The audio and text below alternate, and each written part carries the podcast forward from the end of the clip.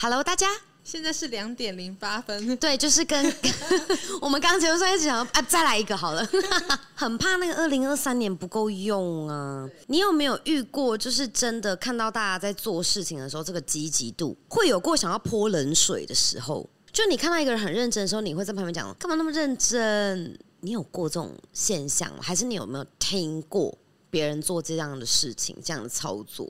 我自己身上好像没有发生过哎，嗯，但是我知道你说的那个情境是什么样子，就是假设说，因为你好像都是那一个直接放飞的，你好像 我，因为你知道我刚刚想到什么吗？我刚刚想到的是，就之前在开播的时候，大家不是很疯吗？就是我那时候也会也会开播，对然后大家就都毛起来不下线，有没有？对你没有这个时期，就是你那时候看到大家在冲的时候，因为我觉得如果你有的话，你应该就不会这么放飞自己，因为你那时候刚来啊。哦对，对你那时候其实是看这么多比我们资深的这些主播主管们，我们在工作的时候好像没有感染到你耶，你那时候属于被绝缘呢，你自己把自己绝缘呢。因为那时候还是以我当时还有男朋友为主啊，哦，对对对，没错，因为也没什么，只要吵架、啊你没在关注我心情嗯开播之类对的。你那时候很脆弱哎，就一点事工作都不能做了。对，因为我会问你这个问题，是因为我之前在开播最常有一个现象，就是我会一直刷新排行榜，看自己是不是还是第一名。哦，对我那时候一直在跟我自己比，对然后每个月呢就一直看我的编号，跟上个月明明那个这这个月以前的都不会变了，你还是会一直回去看，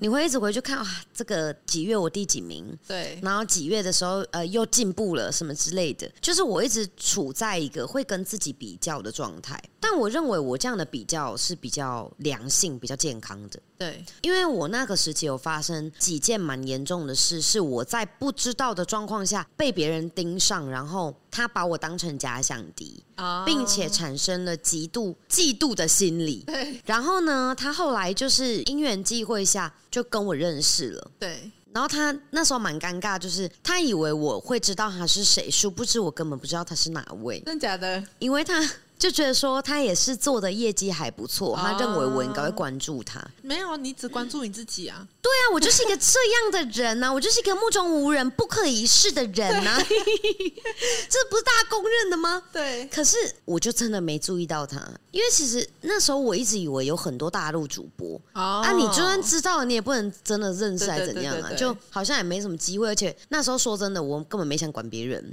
对啊，我就真的拜托你业绩做好不好，又不会影响到我的钱，我管现在也没有想要管别人。哦，对啦，没错，就是这一点真的是死心不改、欸。对啊，然后那个时候我就觉得说，刚认识的时候好像惹他有点不开心，他就对辗转跟我们之间共同朋友讲说，觉得瑞瑞很高傲，很难接近这样子。就是我只是不记得他而已，他有至于这样说我吗？然后我也不知道那个时候还没有看得那么清楚啦，就因为也没有要管他啊。对我来讲，一直以来我就比较活在自己的世界，所以。我比较少会被别人嫉妒产生的行为，包括讲的话影响。你也没有意识到吧？对呀、对，我真的没有意识到哎、我都是后来才知道你。根本感觉不到。对，然后我后来是怎么样知道？你知道吗？是我在那个时候直播间那个用户的嘴里才知道，说他真的超讨厌我的。真的哦、对，就是他呃，那个用户就开了那个他的画面视讯画面给我看，然后就跟我讲说这是他跟那个主播的对话，然后直接我就看到他们的对话截图，这样他就直接开那个手机的那个画面给我看，这样子。反正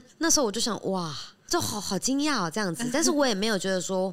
这件事情怎么样？因为说真的，我又不认识你，对，就是我，我指的是，就算我们好，我们可能因缘际会就见到面了，可是对我跟你又没有熟到，对不对？你这个行为真的是也没有办法真的让我走心呐、但那时候知道的时候，就会觉得哇，主播这个圈子真的是太乱了。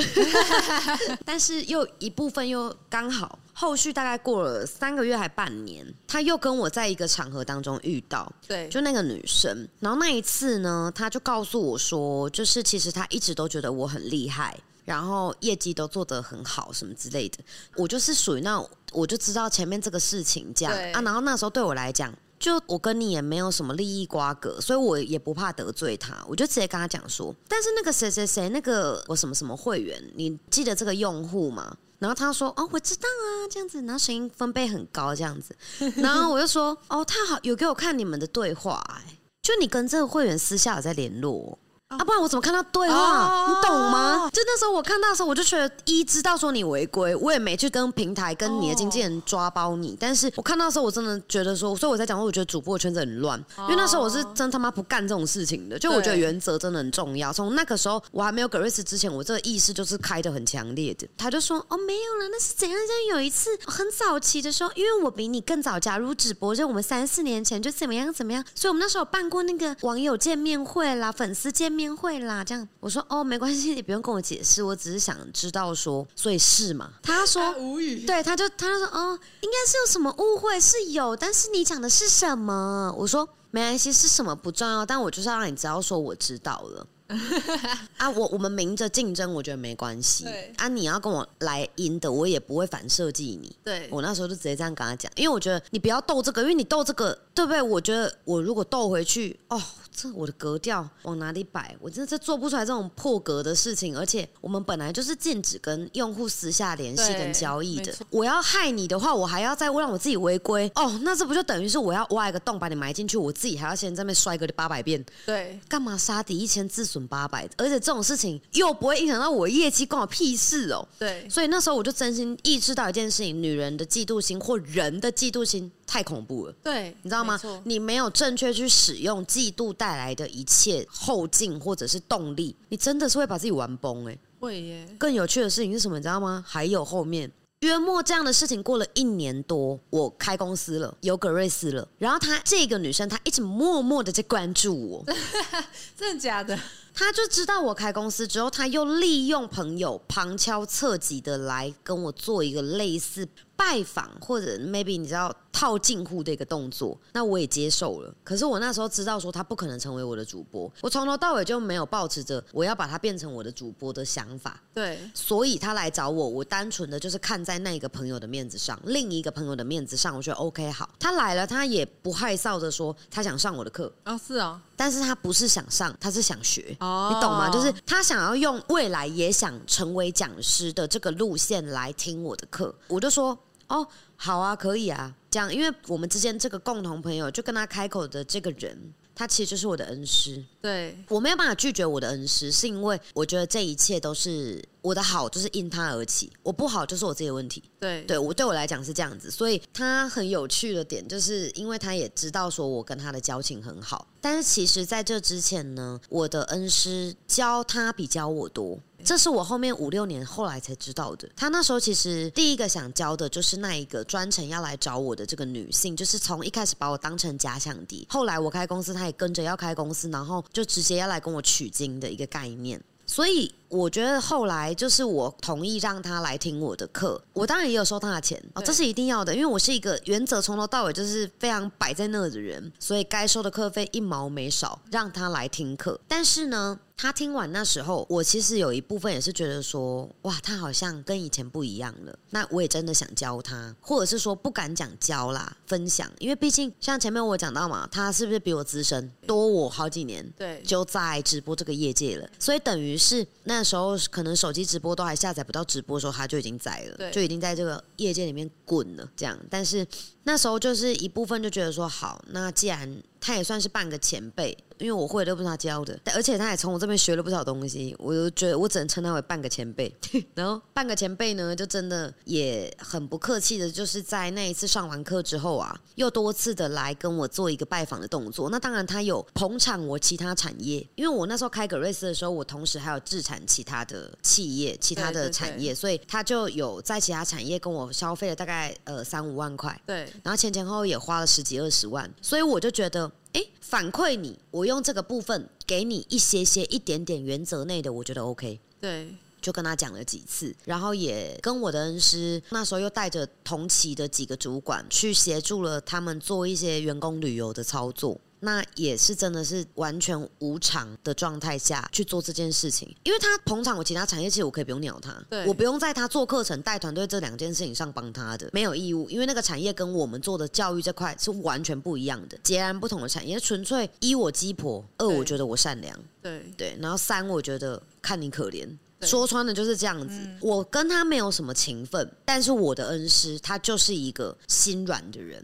他的心软，再加上我的善良，跟我又觉得他可怜。我是哎，我不是觉得他糟糕的可怜，我是真的觉得他可怜。那个时候他身边完全没有任何伙伴可以陪他一起奋斗。哦。但那时候我其实就已经有带到几个还不错的人了。只是我只能说，他们也不是凭空来的。我自己也有花时间培训，所以等于那个时候他刚开始，其实我已经开始了大概半年了。当然会比他在架构上更成熟一点吧。后续呢，就是这个女生也发现了说。她做课程的效果没有我好，再加上你应该也知道这个人是谁，然后你也见过他本人，对不对？就是如果以领导者的气场来讲，如果你要跟我比，那你其实不要用这样的选项来做比较会比较好啦。对对，因为我们真的是不同类型，完全。他真的没有不好，但是真的不用跟我比，因为你跟我比的话，我们从外形到讲话的方法、讲课的风格、做课程的方法风格，这都不一样啊。但他就一直想要跟我一样。对，一直后面他就又会开始争风吃醋，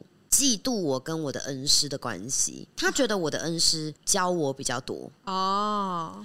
结果那个时候，我恩师还直接真的是在他做出很荒谬的行径的时候，直接告诉他说：“你知不知道，我现在目前为止教瑞瑞的都不比这几年教你的十分之一。”他才告诉那个女生说他是怎么教我的，因为我恩师都是属于那种蜻蜓点水、轻描淡写。他讲那个，我觉得正常人根本听不懂，好吗？就像你知道，当初他跟我讲说。呃，瑞瑞，我跟你讲，你现在个人直播，你做到现在这个程度，你要不要突破？我说当然要啊，因为我那时候已经卡住了，真的卡住了。有没有没钱？没有，还是每个月只几十万没有问题。但是我就是冲不上去，卡了大概有大半年。他就问我要不要突破，我说要。他说那你要创业。要开公司，我说开公司直播有什么好开公司的？对，你不觉得吗？那个时候如果就以你还没有接触格瑞斯以前，直播有什么好开公司的，对不对？大家不就是理解的都是，反正你有一个小房间可以直播就可以了。然后后来那时候我就说，要开公司要干嘛？他就只跟我讲了三个字：传直销。我马上连接到，你要我做课程，他就笑。我说做课程直播有需要做课程吗？他都没有回答我，我自己一个人在那边连接发挥自问自答，你懂吗？这就是他蜻蜓点水的方法，你知道吗？会做的事，对不对？因为我就是那种啊，就有点像是我们有人在玩一个游戏，联想题，你一直做联想，你好像要裁判还是对方跟你讲说对为止，因为他一直笑，我就不知道他在笑什么，就是那种静静的这样笑着看着你，我就觉得说联想到画面，对，然后。他就说：“你就回去做做看。”他最后这样，他最后给我这句话的时候，我觉得，呃，我事后回想，我觉得他很不负责任。对，我觉得说你怎么你怎么不负责任啊？但是后来真的在同时也觉得不负责任之余，他这么做是对的。因为如果他当下直接告诉我说对或不对，或者是直接给我一个指令，未必会我会搞得出这么多把戏。因为我是一个可以举一反三百的人，所以他给我这样子一个东西，我可以自己去自主连接。对，所以那个时候我就当天晚上回到家的时候，呃，我记得我回到家是晚上六点多。对，他跟我讲这段话的时候，大概是四点五十几分，快五点，我都还记得。我跟他实际聊完，到他讲你就做做看那句话的时候，是差不多五点快半。所以我回到家，我等于马上就做，马上就开始来揣摩，看看他到底讲什么。然后我就开始想哦，如果做直播的话，我需要让大家知道什么，可以保护我自己，也可以让未来的每个听到这堂课的人，他们都会想要加入我的公司。然后那时候就是在做的时候，发现什么，好像要来取个公司名，因为既然要开公司了嘛，对，要做课程了嘛，对对对，所以我就真的是用了十几分钟的时间想出格瑞斯。格瑞斯就是那那一天诞生的，在我做的第一堂课，也刚好诞生了格瑞斯这个品牌，同时。天哪！他们是同时诞生的，因为那个时候比较可怜一点啊，因为 logo 请人家画的，对，所以我那时候就是想出这个名字，但是我还是只有用文字的方式把它打上去，就作为是这个简报的一个你知道 logo 标示的地方了。对，然后后面是就直接把理念发给那个设计师嘛，然后他画出第一版、第二版的时候，就中间我自己也修改了几次，然后到第三次、第四次才有格瑞斯这个 logo，然后才有后面陆陆续续在这个过程等 logo 实际生产出来的。的时候，你那时候在 CBD 已经看到格瑞斯的 logo 了吧？对，看到了。对，因为那个时候也是刚出来不久，就是我们会找 CBD 这个地方，也是因为。就这种商务大楼吼，其实你如果是好像没有准备好，你进去其实你会有点压力，会对不对？会，就那个地方其实本身压迫感就是有的，那我很喜欢。对我那时候觉得说，哦，这个如果当面试的地方很适合。超级对，所以这个地方其实那时候是我自己找的，因为那时候我身边只有配两个主管，都还不知道我要干嘛的。我们每堂课会跟的实习主管也会有两个，所以总共就两个正式主管，两个实习主管啊，也有过全部都实习主管的。对，然后那时候就大家就是陪我一起勘察，然后其实很多人都一直以为我有去受过一些专业的这个训练，可是我觉得我可能就是因为我做任何事情我都太专注了，所以我比较不容易被别人的情绪干扰，还有别人的那种可能想跟我比较这个状态，跟自己比我就已经很累了，我其实没有什么时间跟人家比。但有些人是跟自己没得比，他只能比别人。哦，对，但是因为我自己觉得我自己是一个，你知道，我有时候都会觉得我现在是极限了。你知道我在做那几百堂课，我有不止一次。有大概三分之二的时间，我都觉得我极限了，你知道吗？我每堂课做完，像那时候，你记不记得我养成班都会讲超久？对每一次只要那一次的主题课名是养成班，我都会讲它个三四个小时，对对不对？其实我跟你讲，我刚刚在讲的做课程这些过程，我的恩师再也没有给我什么建议了。你知道为什么吗？为什么？没空跟他聊天。哦，我我没有空跟他聊天，我就是那时候开始我就养成一个习惯，每个礼拜我只找他一次，对一次不超过三个小时，其余的时间我们就比较没有办法打扰对方。对一开始我在做简报的时候打电话给他，他也在忙，我也在忙，我们就有一搭没一搭这样聊。对，有一次不小心赖一张通话放了五个多钟头，真的哦真的就这样啊！因为后来开始主播多了，你根本没办法占线的，你知道吗？啊，因为那时候对我们来讲，我们都是用电脑版的赖工作比较多，所以手机放着你就无所谓。所以他那时候其实真的知道我是一个很拼很拼的人，然后再加上啊，那时候其实也忙的，根本也没时间鸟我，所以所以其实那个时候的互动，我觉得他其实只是想给我一种安定。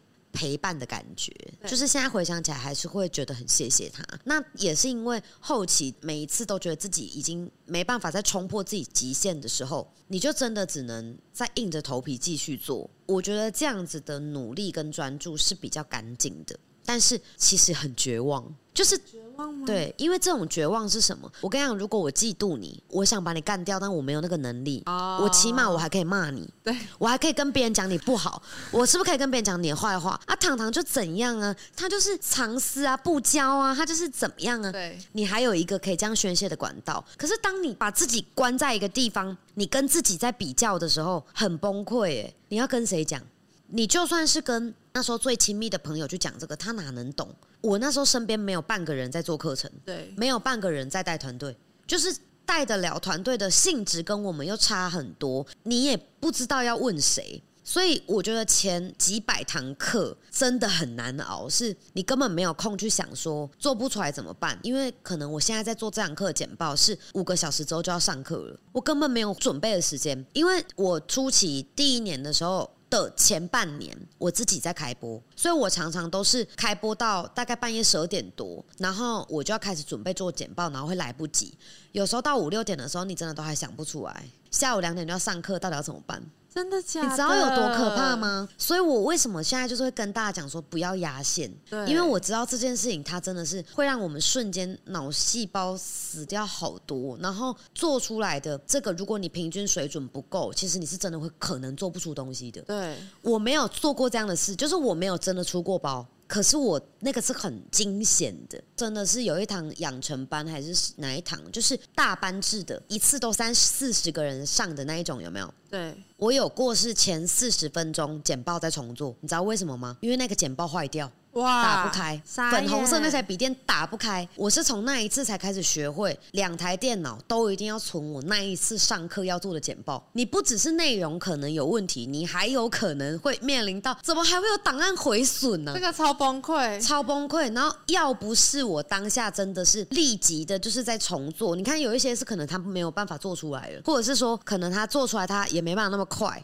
你知道刚好那天又完全没睡觉，其实我有点想不起来我前一个晚上到底做什么。我就真的是当下我就是给自己翻那个我当初想到的可能可以做主题的这个备忘录，我把它打开看，然后就真的是让自己冷静。你真的要冷静，因为楼下大家已经在聊天了，你知道吗？哦，好恐怖，很恐怖，我就是冲去自己的办公室，然后在做这件事情，然后大家已经在楼下聊天，你已经听到大家的笑声，然后大家就是在闲聊，真的是要紧张死了。然后出现在你们面前还要若无其事对，完全不知道。对，然后还哎，在天哪！然后，然后还要在那边跟你们讲说，哎，怎么还不进去啊？然后或是，哎呦，昨天业绩做的不错，你们？还在那边寒暄。刚刚前面心里还在抖到一个崩溃到一个不行，然后真的就是又要有没有进去讲课，你又不可以手忙脚乱，有没有？是不是真的？我很想不起来，我也不知道是哪一堂，但是完全没有想过你会有这个心情哎，对，我认真真的完全没有想过而且这个还算是救我自己的火，还好哦。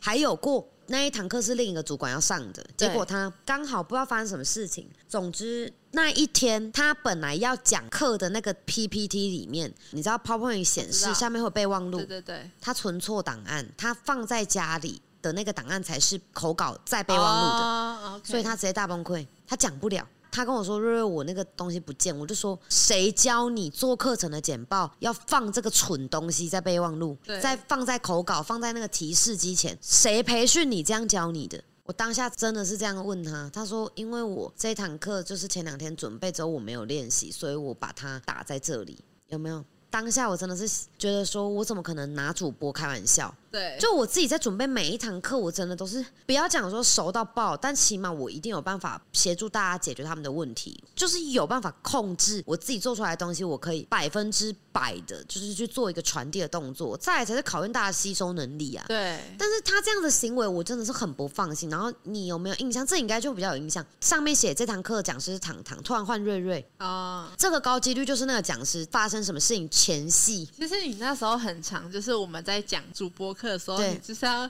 很认真的帮我们救场。对啊，真的啊，我真的是有时候，我跟你讲，我常常觉得给你们在那边讲课，都真的比我自己讲课还累，你知道 就是吗？像之前可能我自己，maybe 我们在讲这个章节，然后这个举例不然讲错了，我就会在台下这样，又不能影响到你们，对对对，因为因为你一个眼神就会，你们就紧张，对紧张。对。还有主管要求过我，瑞瑞我在讲课，你可不可以不要进来教室？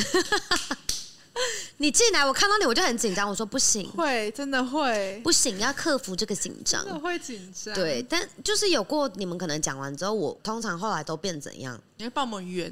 对我就让你们讲错，对对对对然后我就自己记下来你们错在哪里，然后等到就是你们这堂课交流的时候，我再来说一下。哎，来跟大家补充一下，对对对，刚刚这个案例呢，糖糖讲的很好，但是有一个地方我要帮你们做补充。他妈的，结果你知道？好怀念哦。对呀、一群主播把你们当神，你们还不爱我，怀念对不对？就那个时候，其实因为我们还不像现在有这么多完善的课程可以给大家，所以又加上也要用这样的方式去逼你们的台风，练你们的气场啊。因为这几年我们开始做线上之后，我其实就没有在培训讲师了。对，也觉得说，就是先暂时这样就可以，因为我觉得现在有点像什么，对我来讲。格瑞斯官网里面那一个瑞瑞，他很像是另一个讲师。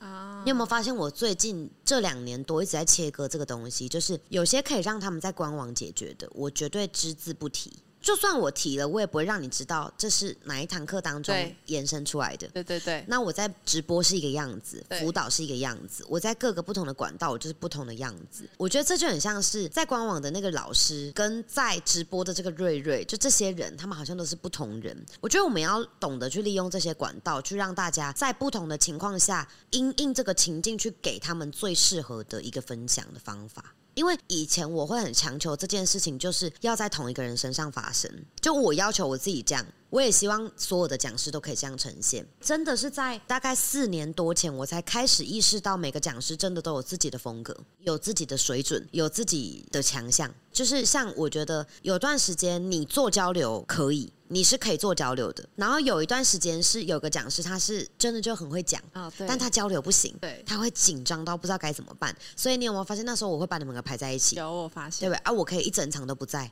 反正你们自己去处理。我是从那个时候才开始知道团队应该存在的意义。哦，不然我其实在这之前好几年的时间，我都很习惯在每个人他在逼出自己的潜能的时候，我都永远觉得不够不够，对，还要再来，对对。所以那时候我觉得这个也是让很多人会压力很大。因为你们根本没时间跟别人比较，对，你们光跟自己比，瑞瑞就可以挑出一大堆毛病了。我就是一直在，好像对你们做的一切，我就是都不满意，永远都觉得说你们就这样这个水准就那么开心呢？对，或者说就这种水准你也敢这么放心、心安理得在那边一天睡那么久？因为还有一点是因为你也太强了。这个我真的觉得我对我真的还好，我真的没有觉得说我很厉害这件事情。就是像我们没有做线上以前，我也从来就不相信说自己就在没有认识我的状况下会跟我多接近，或者觉得我多厉害。你你知道吗？这件事情我记得我好像刚开始做线上之前，我跟你聊过。有，我记得那时候是不是我跟你讲说，大家不知道格瑞斯的好。但是有一段时间，我也不确定我自己是不是真的有有那么好。可是我不是在质疑我自己的能力，我只是觉得我会的东西很普通。对，我觉得我只是讲课的经验比别人久而已。我那时候就只有这样的想法，然后一直到真的开始输出这些免费的内容，我觉得我才是那个被经营社群救活的人吧。就是好像一副真的，如果没有这面镜子，没有社群这个镜子，我觉得我有因为经营社群变得比较温和。这个我自己有感受到，对，因为你被吓到。我以前一直有一个盲区，这个盲区就是我觉得所有的伙伴，我们一直以来遇到的那几百个、几千个人，他们都是因为我是格瑞斯的创办人，他们知道格瑞斯的存在，他们本来就知道了，所以他们在接触到我的时候，会碍于我是老板的头衔，所以他们会表现的我好像很厉害，所以我从来就不相信你们。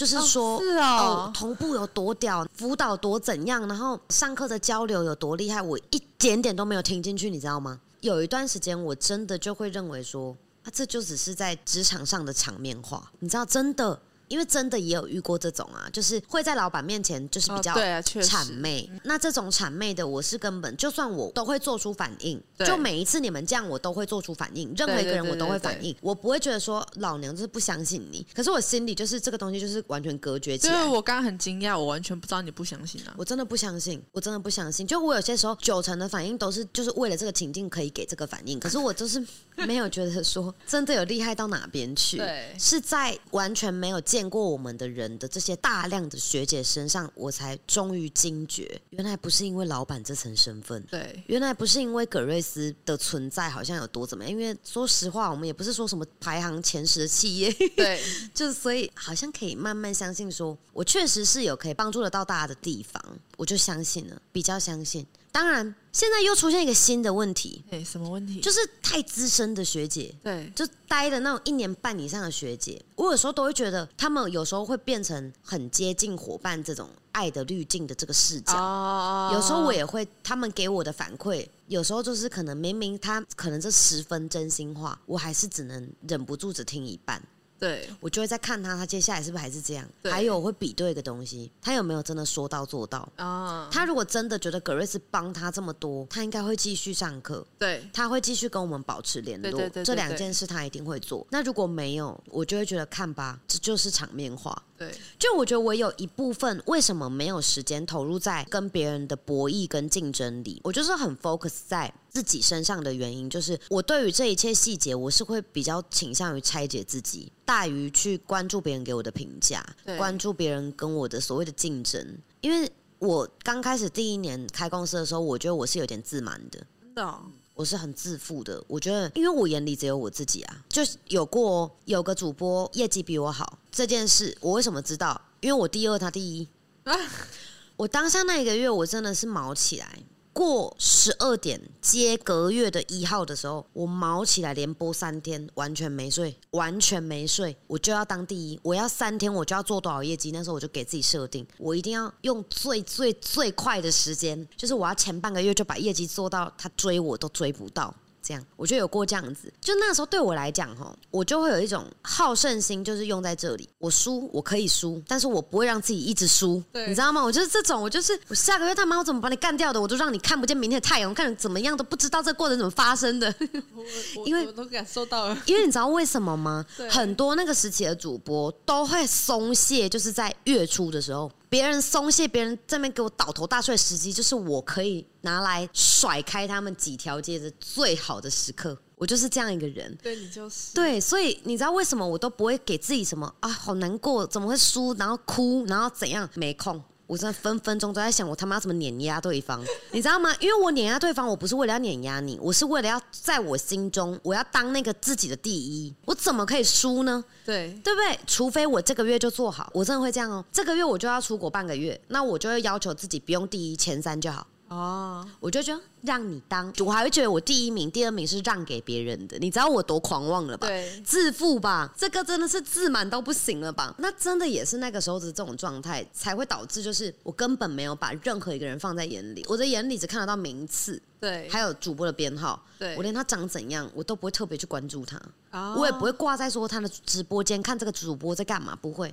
就有瞄过，会去看大家都在做什么，可是不会紧盯，你知道吗？对，没空。也是因为这样，一路到了真的开始带团队之后，我觉得放下自己的直播这部分的收入，是我在对于把所谓的专注投入做这件事情的境界，在往上推高大概三个档次吧。因为如果我没有放下跟自己的比赛。我可能会自己一直陷入在那种个人业绩的这个其实也没什么了不起的辉煌当中。你看那时候也没有说做的有后面教的这些主播业绩还高。对，那时候自己这样拼，这样就算了。如果没有让自己完全哦，就坐在这一个老板的位置上，专注的去做老板应该做的事，对团队好的这些事情。你真的不会知道，说原来真正的就是比赛，真正的抗衡，真正的竞争，其实是在每一次你都觉得自己做的很好的时候，在下一次你又要比这一次更好，而且是这个时候呢，是所有人都看着你，你会给我什么东西？超紧张哎！你知道那时候每一次主播最常跟我讲的话，其实都是让我最最拉紧神经的，就是瑞瑞，我好期待上课。明天要上课了，明天又要见到你了，好期待明天上课的内容。然后每一次呢，上完课之后呢，主播都会告诉我说，今天的课我学到了什么，这个原来可以这样用，我就觉得太怎么样怎么样怎么样。就是每一次收到这种反馈，其实应该要很开心。对。可是边开心之余，那个有多开心，发条就上多紧，因为我怕我下一次听不到这种话。这个是我跟自己的比赛。如果我没有听到这种话，是不是我今天上课很普通？是不是我今天上课没有做的比上次好？然后或者是说，是不是这堂课我有哪些细节没想到？我那每一次都是一直在想，我一定要做一堂让大家瞠目结舌，让大家有怎么样就是更磅礴、更兴奋、更满意、更有用的课程。每一次都是这样。我差不多真的真正让我比较没有那么紧绷，应该是做到二零一九左右，我才没那么恐惧的。就是真的是也那时候真的二零一九年的时候才开始慢慢的对课程这件事情的节奏掌握的很好了。那时候破了一个盲区，就是说我们以为的层层突破这件事情，它不应该用这个视角来做课程。我是从那一年才知道什么叫做要跟观众找共同语言。我是在那一年才知道什么样叫做我在销售自己，我把我会的东西销售给每一个人，把自己销售掉这件事情。什么叫做好的教材？就是因材施教，不是你跟自己的比较。那一年我才懂得，原来我一直在那边想要惊艳一波，对我只是想秀，那？我只是想秀。当然，我也付出了很非常，就是真的大家不一定能接受的代价，就是你真的讲了四五百堂课，对。真的是利用这些课程，你再让自己突然幡然醒悟，觉得说原来就是我们也误打误撞了。比较的过程也刚好不小心，真的不小心就符合了因材施教这件事情。对。可是为什么那时候我突然意识到，我不应该这样一直去纠结，就是上完课之后大家给我的反应来比较，给自己评分。对啊，为什么？因为那个时候我的恩师突然跟我讲说：“瑞瑞，你觉得你做课程的初衷是什么？”他问了我这个问题，又不负责任的飘走。就是这样啊，真的！我跟你们讲，你们都不要以为恩师是他会跟你那么头头是道。我跟你讲，根本没有。我们恩师哈跟我讲的话实在是很少。我跟你讲，我越紧急，我越低潮的那种状况，他跟我讲的话反而越少，就都两三句这样拨弄我的心弦，然后就跑走。这样但是他问了这个问题，其实我自己就有答案了，我就真的是一个可以举一反三百万的啦，好不好？但是那时候我就觉得说，对啊，我的初衷，我就是想要让大家可以，因为我们格瑞斯在做课程，你们不要有任何一个人在被人家讲说你做直播你色情你脱衣服你这个网站不正常，然后也不想让人家觉得说我做直播我就是卖笑，然后小学生都会的才艺你就拿上来，还是说就算你真的花钱去学什么才艺，你也不需要只能靠这个东西赚钱。我想要跟这个世界证明，我们靠脑子做事，我们照样可以比那些十八般武艺在身的主播赚更多的钱，而且我们更细水长流。对，你看我们做多久了？到今年直播部门稳定的主播每个月还是四五十万，都还是有稳定的人数业绩。就对我来讲。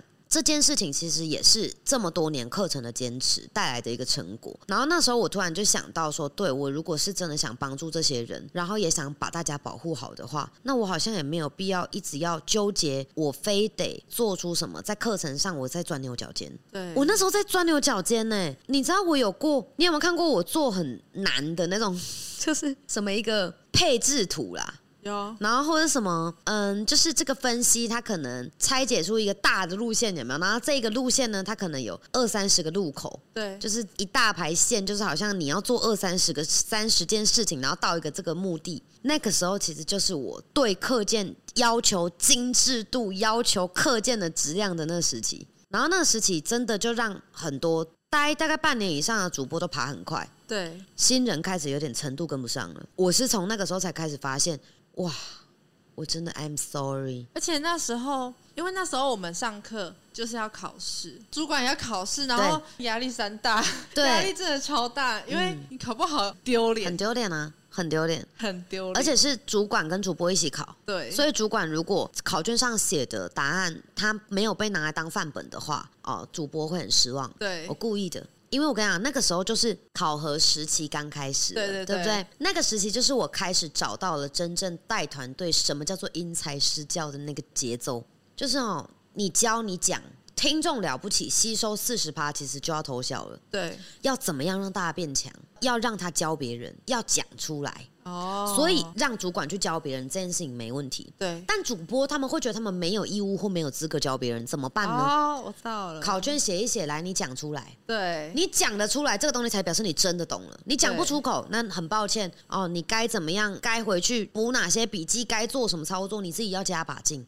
那才是我真正觉得做课程最好玩的时刻。然后是不是后来就开始有一连串的，除了考核班、益智班，对，然后还带大家出去运动会什么之类的，就那个是我开始比较，也不能讲放松做课程，是完全让自己心流状态享受做课程的时候，就觉得好开心哦！虐大家每天都把大家虐一个体无完肤，就好快乐。因为我前面一个人自己这样那么苦，你们都不知道啊，你们不知道啊，哎呀，真的不知道，所以我玩你们玩。很开心，这件事情也算是给我自己一个犒赏。好了好了，就我自己会觉得这个过程里面，其实有很多人他没有办法进入一个跟自己有办法有一个这么明确的协商，有没有？我刚刚其实就是在跟我自己协商的很多，而且好清楚哦。嗯，真的，就是因为你很专注在自己的状态上。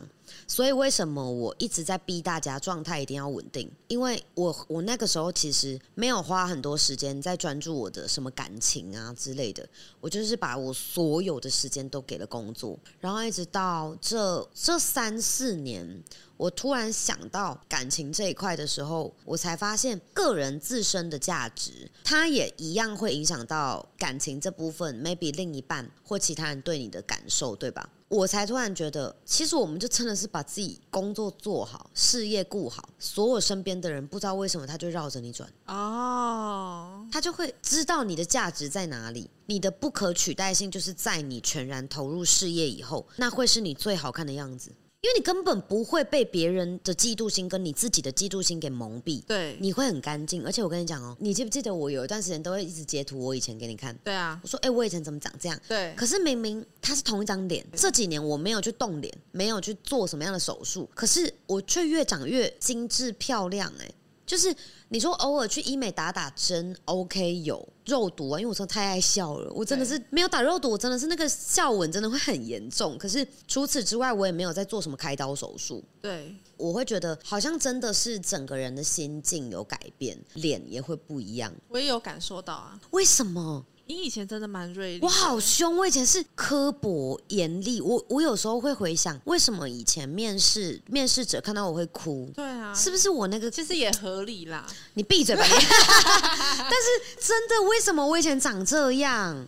到哎，我连我自己看我都觉得我以前眼神会杀人。会，可是我也没有说什么单眼皮锐利的眼睛，没有哎，就是同一张脸没错。可是我不知道在凶什么，对，还是可能 maybe 化妆啊，是不是？化妆之前比较粗吗？眼线？呃，好像没有哎，对，没有，我没有改变我化妆的方法，到很浓啊。哎，我真的没有，而且我是一个，你有没有发现我都不戴睫毛，不不种睫毛，我完全不对我的睫毛做事情的人。拜托不用种，不用种就很凶了。对我真的就是一直都是这个样子哎，可是为什么很多人还是会觉得我看起来妆感很重？就是眼睛哦，对。不知道，我好像真的是随便画就很浓的那种类型。你你就是浓适合浓妆的脸哦，就是就像有的脸是浓妆脸，我就没办法走那种纯欲系列。太行哦啊！我还跟那个 H Baby 说，我想要走那个纯欲系列，他跟我说好哎，温柔归温柔，但是不一样哦。OK，好，好吧，那那我先自主申请放弃哈，因为我真心觉得，真的，一路走来就是自己。你看一个人，你就会知道，真的面相这件事情，我是相信的。但是我不是要大家去外面给人家看面相，对。可是我觉得一个人的心境会反映在他的脸上，会。嗯，我觉得我那个时候比较。凶的那个阶段是我一直在追钱，所以我自己觉得我是有杀气的。有，你也觉得哦？我也觉得啊。那个杀气是怎么样？就戾气很重，这样吗？对，就是如果说是像这样子聊天，就是想下课聊天什么的，其实也都还好。但是只要那个工作模式一上来的时候，皮就是要绷很紧。哦，那现在也会吗？你那时候感觉是不允许。一点错，一点点的错误，一点错误就会被放很大，而且是很严厉的那种。真的？什么意思？就是像 maybe 在课程当中，对一个小反应，对，然后可能就没有那么的妥当的话，哦，我我好像想起来了，对，然后再加上那时候是真的蛮蛮锐利的，因为那个时候好像是就是主管如果在当下。有时候迟疑，对迟疑，或是讲了一句我认为不该讲的话，但是那句话也没有对啦，没有任何实质上有破坏性的影响，这是真的。但是我会把它就是乘以一百。对，然后我就会在大家都走之后，把所有的主管都留下来，包含实习主管一起留下给我听。然后我就会讲说，刚刚谁谁谁讲了这句话，对，你们有没有想过？对 对对，我是不是就这样？好恐怖啊！然后就开始讲说，你觉得你讲这句话，你你有把自己当主管吗？对，哦对，之类的，对。然后不然就是那种可能讲说，你有没有考虑过主播听到这句话之后，他会发生什么事？可是那个时候，是不是大家真的都会觉得一开始会觉得没有那么严重，到会真的觉得说压力很大？我们都很小心。真的，哦，就是在主播面前的时候，所以我应该算前一年吧。对，我那时候不是你那时候有说，我好像像我们在录可能影片的时候，或者直播的时候，对。我就会下意识的，我就会思考说，这个东西我可以讲吗？哦，有一次我好像免费直播有，对对对，你确诊那时候，对对对。对对，就是那个反应已经是常年成年旧伤了，所以我是成年积累。对，OK。好，旧伤是怎么回事？就习惯了啦。对，你习惯反射动作，就是可能在讲话的时候就能。可是你有没有发现，那时候那一次啊，这是有非常多资深的领导者，他们带团队都八九年以上的那一种，管理的团队人数大概都是破千人的那种。对，就问了我一个问题，不止一个哦，瑞瑞，你到底是怎么把助理带成这样的？他怎么口条这么好？糖糖口条怎么这么好？我说有吗？对，有吗？对我真心觉得有吗？我说他免费直播表现很普哎，对，就是我会觉得说这个就是很官腔啊，对对对对我自己听我就觉得超官腔。然后那个时候那有两三个就是那种很高阶的主管、领导者、创办人、老板那种就有说。是啊，你很厉害，这样我也是觉得还好啦。你也没跟我讲过，对，因为我真的觉得很普啊，就讲讲给你翘屁股干嘛？对对对，就因为我那时候就是真心认为说，他们可能就真的是是不是他们没有在受训？我当下只有觉得说，那是你们团队没有在受训吧？我们这个还好吧？对对啊，但是如果真的认真要讲啦，其实对他们来讲，敢跟我对话，好像就已经赢一半了，自在的对话。哦，然后再来就是能流畅的在几百人面前去一两百个也算蛮多的人，他能够稳稳的把话讲完，不管讲的内容怎样，也应该都算不错吧。嗯，就这个也是需要勇气的。因为我其实到某一个时期，应该是在三年前，还有一个阶段是会突然觉得说自己跟自己比这件事情，突然好像又有点怀念这种。我觉得那个时候就是有点接上说为什么会后来会想经营社群这个点呢？你知道那时候对我来讲，直播课程真的好无聊，无聊到我分分钟你要我做上百个简报我都 OK，对，没有挑战性。然后那时候你有没有发现，在二零二零那一年吧？我就开始做了蛮多，就一九二零那边，二零一九跟二零二零那边，规划，对，嗯，加规划，就开始有很多不一样的会演计划，对对对，然后再一大堆就是什么领导培训，现在是这样哦，无聊，因为我觉得很无聊，我觉得直播课程真的太无聊了，因为根本没有难度啊，我那个时候都已经可以带到大家都水准那么好了，对，我跟你讲，那是根本就是已经，你就是把这东西变成有人来啊，我们就教啊，然后教了他就会，他一定会会，他一定会有办法做到传奇。无聊到那几年，每年都有传奇，就是会觉得很 boring。当然，每个人在创下不同的传奇都很开心，哦，我也会很开心。怎么样？大家也越来越无感了，就是可能这个人要到二十万，哦，二十万很厉害。对，然后到五十万、七十万、八十万、一百万，大家都哦。这样还因为后来我就会说好，那赶快接着再开看要做什么事情哈，大家赶快去做一做这样。对对因为我就会觉得说哦，拜托哎，我们现在就已经要转型了，你们还在那边，因为那个时候就已经已经放话出去要转型了，就是真的是因为我觉得直播哈，它才可以再扩大，但是它不能只有这样，因为那个时候我已经开始在帮大家做职涯规划，还有一部分是我想要让大家。大概接受一年到两年的培训，对，同时培训主播，我也要把每个人都可以辅助到能够创业。哦，所以你记不记得那时候实习主管，我会规定大家买车，对对，要租店面，对对对，要干嘛这些东西，就是因为我想要让你们每一个人都有独当一面的能力。对，他也确实真的就有人出去就是自己自立门户，对，我也觉得这挺好的。那后面怎么样，就跟我们就没有什么什么直接关系的，因为真的看自己造化。就把大家盯到一个程度，我觉得这件事情也是希望每个人都能够学着你怎么样自理，然后跟带领大家更好。对，这个就是新的课题了。然后那时候就是因为开始做了这些新的操作之后呢，就越觉得看到的世界越来越大。我跟你讲，如果现在就有人的习惯，如果你很喜欢跟人家比较业绩，还有比较那种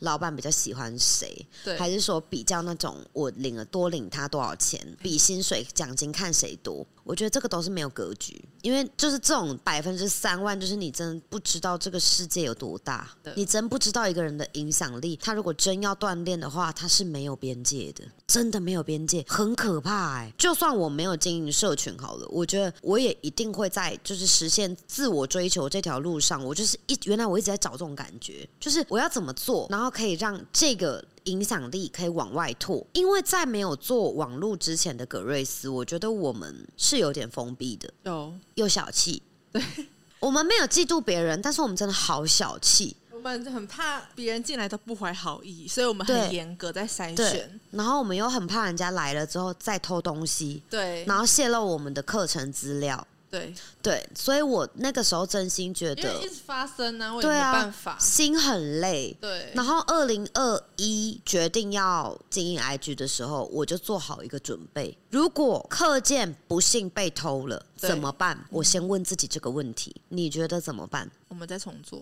对，如果真的有那么一天，我就一定会把这些课程都重新再做过。所以我当初在做的每一堂课，我都会留下三到四分，这一堂课实际完整剩下的结构。放在跟大家的辅导或者直播当中，我是故意的。你不能说我教材不完整，因为没有人可以看得出来。对，因为我说了算，就是这堂课做的人是我，只有我知道他原貌长怎样。所以就算他偷了，他会有什么现象，你知道吗？他就会因为那四分或那三分，他没有办法成型。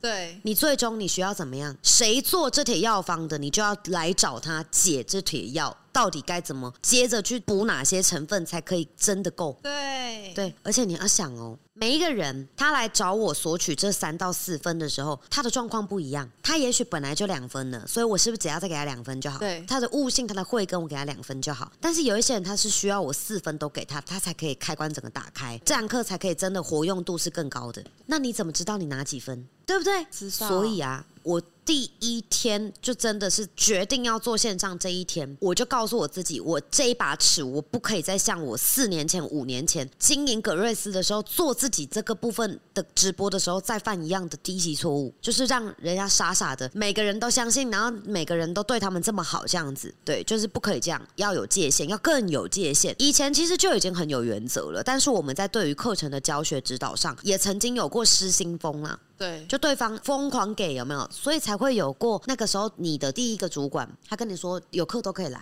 后来我们真的不到半年，这个东西就改了。对可，是前半年其实也真的钻入了蛮多小虫子的，后面也真的是要付出代价的那种。所以其实，在经营线上课程这件事情，我觉得如果我没有后来养出来的格局跟纯净度，我觉得我是看不到这些东西的，搞不好就不知道被偷到哪里去了，对，对吧？因为也试图有人要这么做过啊。对，就你看，发现一件很有趣的现象哦，讲也讲不好，要还原也还原不了，然后又没有穿透力哦，为什么呢？你是说他用我们的东西吗？对啊，他试图想偷，为什么偷不走？或偷了，为什么他的效果不比我们？我跟你讲，我们的东西如果也真的要用的话，你可能要先练习上百次，对你要先积累到一定的基本功，你才有办法用，而且你还不见得用的好，对因为你不知道你后面要怎么收拾。而且这个还有一个最重要的点，就是这不是他自己的东西，可是我们东西的结构，就以官网正式课程放的那六七分呢、其实是很危险。我指的很危险是很满，满到你少讲一句都不行。就跟我们之前在指导主播也很常讲啊，这一句话就是这么重要。这一句话你没有让用户知道，整个后面剧情都不同了。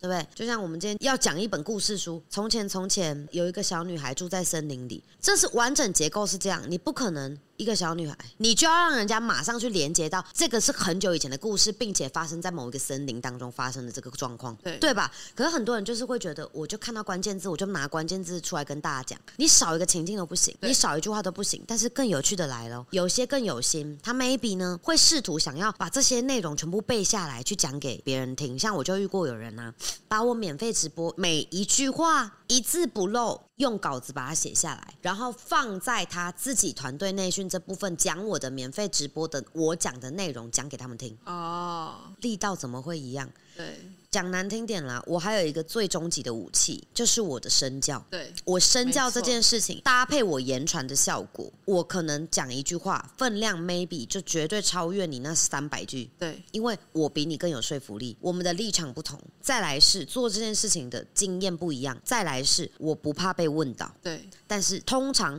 会做出这一种不入流、愚蠢、贼啊、老鼠，越讲越夸张，越讲越多。这种事情的人，他他们是做不了交流的。对他们的及时反应能力是跟不上我讲这段话的思绪、跟思维还有认知的。反应力真的太夸张了。其实我做现场，我蛮有把握，我做得好现场这件事情。直播的问答都已经把大家逼成怎样了？一个问题解那么快，对，而且我有时候还会提醒自己不可以这样，就是慢一点，因为这样会把人家吓到。会因为有时候大家会真的会吓到。因为我曾经有接受过网友说，他第一次看我直播吓到，不是因为我讲话的速度，是因为我在做那个问答交流的时候，因为他以前会觉得这种问答或者是说我直播的内容，maybe 都是 re 好的。哦 say 好的，对，我有想过，是他第一次看到这个，就是马上大家提出来的问题，怎么我马上解的速度竟然不用一秒？你完全不用，你想都不用想，有啦，我是会啦，要想啦，你真的想都不用 想，你念完题目你就开始讲。啊，对，差不多是这样，够了啦。连我自己都想讲太快了吧？就是我自己还在理那个思绪的时候，你已经已讲完了破了，你破这题了。我就想说，是要这么快吗？因为我，所以我才会有段时间一直在提醒自己，给大家一点时间思考，啊，思考一下啊，再看，给大家机会比对一下你跟我之间这部分，我们答案有没有可以值得分享交流的。对啊，我那时候真的就是因为我已经到有点啊 人家讲的那种吼，你的这个思考的模式跟你习惯的这个节奏，我觉得已经超越蛮多蛮多人可能会有的一般现象。对对，所以我觉得这个真的是大家要慢慢去感受。最起码先把这些没有必要的比较拿掉，把嫉妒这种心理拿掉。我跟你讲，你越羡慕越嫉妒，你越要身体力行，赶快动动起来，你才会有办法把对方干掉。真的有骨气一点啊，真的，因为我其实哈也不要讲瞧不起啦，我看不太上这种人，就是你就又爱抱怨，又在那边总是觉得自己不行，但你自己努力又不够。我其实不太会想跟这样的人交流，因为我自己没有做过这种人，但是我遇过很多这样的人。如果你是我的伙伴，我当然还是可以耐心的去指导你；如果你是 Grace 的学姐，我也会真的在最短的时间之内把你带离开这样子的困境。但如果你这两者都不是，你最好是不要出现在我面前。哎、我说真的、哎，就是因为我真的是不会浪费一滴口水。我平常虽然直播，虽然像我们现在这样聊，我们可以聊很多，聊很久，对不对？那是因为我现在这样子跟你聊天，还有我们平常在聊天。平常聊天的时候，你懂了一个点，你在其他工作上反应就会更快。所以这对我来讲不是单一的聊天。哦然后我们现在聊 podcast，我也想让更多人更了解格瑞斯跟我们。对对，用这种比较轻松的模式。虽然 maybe 内容可能你们自己真的有付费上课的，你们真的脑子会停不下来，对对对会一直想一直想这个东西。哇，瑞瑞现在在讲什么？用哪一个方式在呈现？但是其实那是因为对我来讲，现在这样不浪费时间。对哦，他真的是可以用这样的方式，会让我觉得做这件事情我也开心。但如果今天是我又不认识你，然后我也没有觉得我自己有必要跟你认识的这个，你没有让我看见你有这样的价值，然后你一直要闯进我的目光视线范围内，我就会就一直把想把你移开，就像希望你不要挡路这样子，你知道吗？就像我很多时候遇到那种。他很明显的那个嘴脸，就是你会不想跟他多聊的啊，他就是想要来你这边伸手要东西。对我真的是可以真的做到完全假装没看到他，对我是可以的，你你也知道吧？对，你可以对啊，就我觉得这个其实是我们真的不要让人家觉得我们是一个会想要叫我们不要挡路的人，对很惨呢、这个很惨呢、你就走在路上，然后呢照啦，走开好不好？烦，你不要挡路可以吗？对不对？你知道你为什么会让人家有这种想要把你赶走的这种状态，就是又有好胜心呐、又嫉妒别人呐、又没有跟人家比较的资本呐、对所以现在问题就是你要怎么样让自己专注投入在你属于你自己的这一个专属赛道上。真的欸，你格局才会打开，你才不会让人觉得你很挡路。你会发现这个过程，其实你慢慢的你会很享受自己跟自己协商、跟自己沟通的这个过程，但它不是那种很泡的。有一些都喜欢那种频道在那边听一听、看一看啊，在那里讲说什么瑞，你有做过那个什么心灵疗愈吗？什么之类的。我说我没有哎、你讲的很多话，我觉得都很像，很像是有一些心灵治愈的那个什么路线 哦引导的方法。我说 哦没有，那些可能是更厉害的专家，我不是这样，因为我就真心觉得你们都不要在那边给我扯那些东西。就讲真的，你真的遇到困难的时候，我就不信你会拿一本书起来在那边。对啊，我第一个步骤我要怎样？就我真心觉得内心心理素质最快、最快也最直接、最有效的方法就是边学边做。对你都不要在那里给我弄那种什么奇怪的那种操作，那根本没有用。就我不是说那些专业的引导没有用哦，而是你不要把它当成唯一的逃生出口，那绝对逃不出来，你绝对会困更深而已。每一个人都有能力去找到解救自己的方法，对但前提是你有没有用对管道，对跟自己相处，或者试着去找一些真正有能力，你确定他在状态上比你更稳的人，对他伸出手。对就像我非常感激我的恩师，就是因为我觉得他状态比我更稳，所以我可以有这样子处变不惊的从容不迫的状态，有八成就是遗传他啦。哦，真的啊、虽然我跟他没血缘关系啊，但是我觉得那就是因为他对很多事情他不会手忙脚乱，他就常常就是哦这个事情不会啦，这就怎么解决，那个没有很严重，他都这样子，对对他都是这个样子的，所以我这一点上，我觉得这就是我跟他对啊啊我，所以我跟他请教，我跟他交流的时候，我就会觉得他的能量跟状态，我们两个人是对得上的，这个会让他觉得很安稳。你会去嫉妒这样的人吗？不会啊我，也不会，就我会觉得哦，很棒，在他身上就永远有取不完的经。也希望今天有听到这一次谈话的所有网友学姐们，我不管你们认不认识我们，真的都让自己发自内心的去调整一下你自己的状态，全身心的投入给事业，他绝对不会劈腿。对除非是你临阵脱逃，不然他绝对不会背弃你。除此之外，他能够带给我们心灵素质这件事情，绝对可以提升到超乎你的想象。对，而且一定也能够帮助我们在这个世界上哦，你就算有你想要，或者是你觉得你好像永远怎么努力都得不到的这种，你更要想一想，到底要做什么，以及让自己心脏要强大到，只要你要，只要你想，你就一定能有，你就会做到。就这些都是很考验心理素质的，所以先不要这么吼眼界狭隘，只是在那边跟人家比那个一点点的那种利益，那个真的没有什么意义。谁的薪水更多，谁的奖金更多，谁的业绩更好，这些东西如果不能成为你更卖命的动力，那你就是在消耗自己，没别的。对。一定要有收获。那我们今天就先这样子喽，我们下课吧，拜拜。